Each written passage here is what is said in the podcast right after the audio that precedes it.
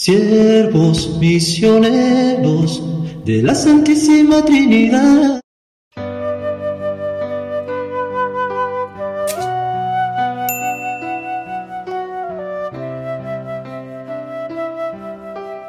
Bendecido día tengas, hermano y hermana.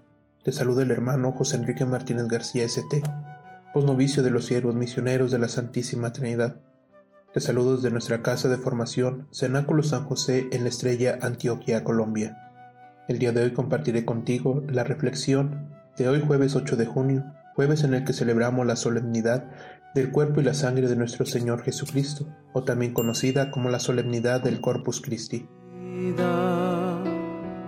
que viene a mí no tendrá hambre, el que viene Iniciemos este espacio de reflexión y de oración con un pensamiento de nuestro fundador, el Padre Yocho, en el cual dimensionamos el generoso regalo que Dios nos ha hecho a través de la Eucaristía.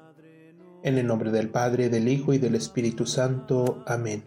El Verbo encarnado, el que estaba con Dios desde el principio, en quien y por quien están hechas todas las cosas, y sin que nada de lo que está hecho puede hacerse. El Hijo del Padre Eterno la gloria y la belleza de la grandeza de Dios, el Rey del cielo y de la tierra, se reservó él mismo como un regalo personal para nosotros. Final, el pan que yo les daré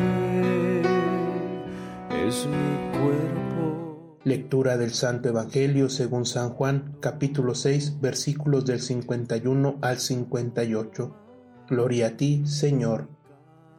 En aquel tiempo Jesús dijo a los judíos, Yo soy el pan vivo que ha bajado del cielo.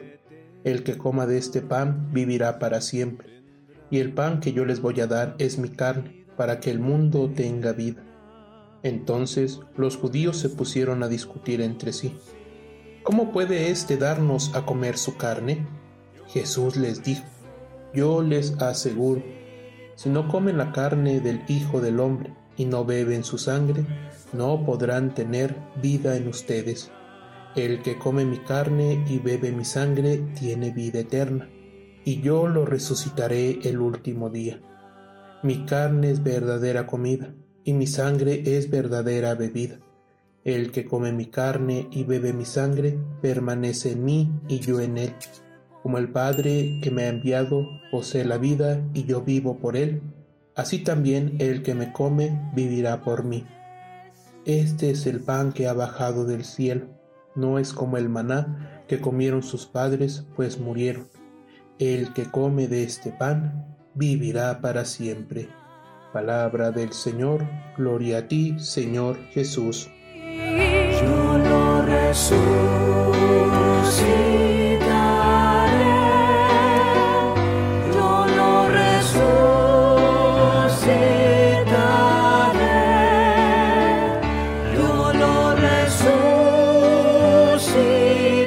Cuerpo y sangre de Cristo presentes en el milagro de cada celebración, de cada Eucaristía, en el cual recordamos el regalo inmenso que Jesús nos ha hecho con su presencia eucarística. Por nuestra fe, dimensionamos la presencia de Dios en nuestras vidas en la Eucaristía.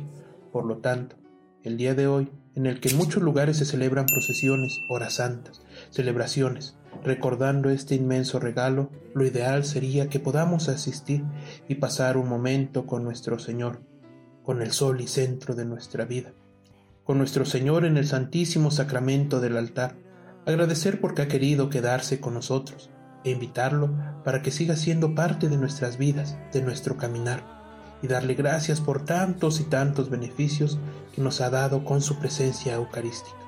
Finalmente, quiero compartir contigo unas palabras de nuestro fundador, el Padre George, que escribió para el Corpus Christi de 1929.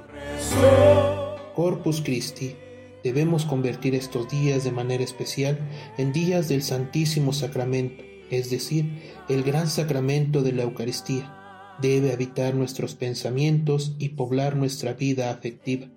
Debe ser parte de nuestra conversación. Y porque también debe ser parte de lo que escribimos, yo les escribo esta carta.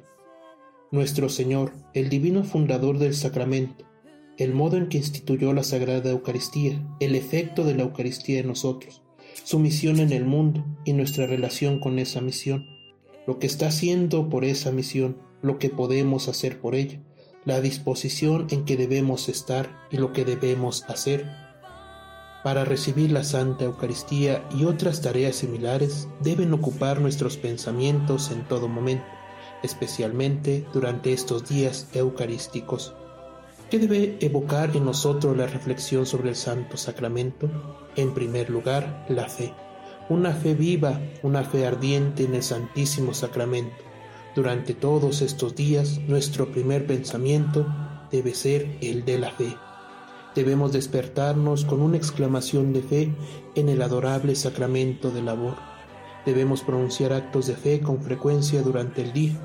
Nuestro Señor es muy sensible a las llamadas de fe lo manifestó mientras vivía.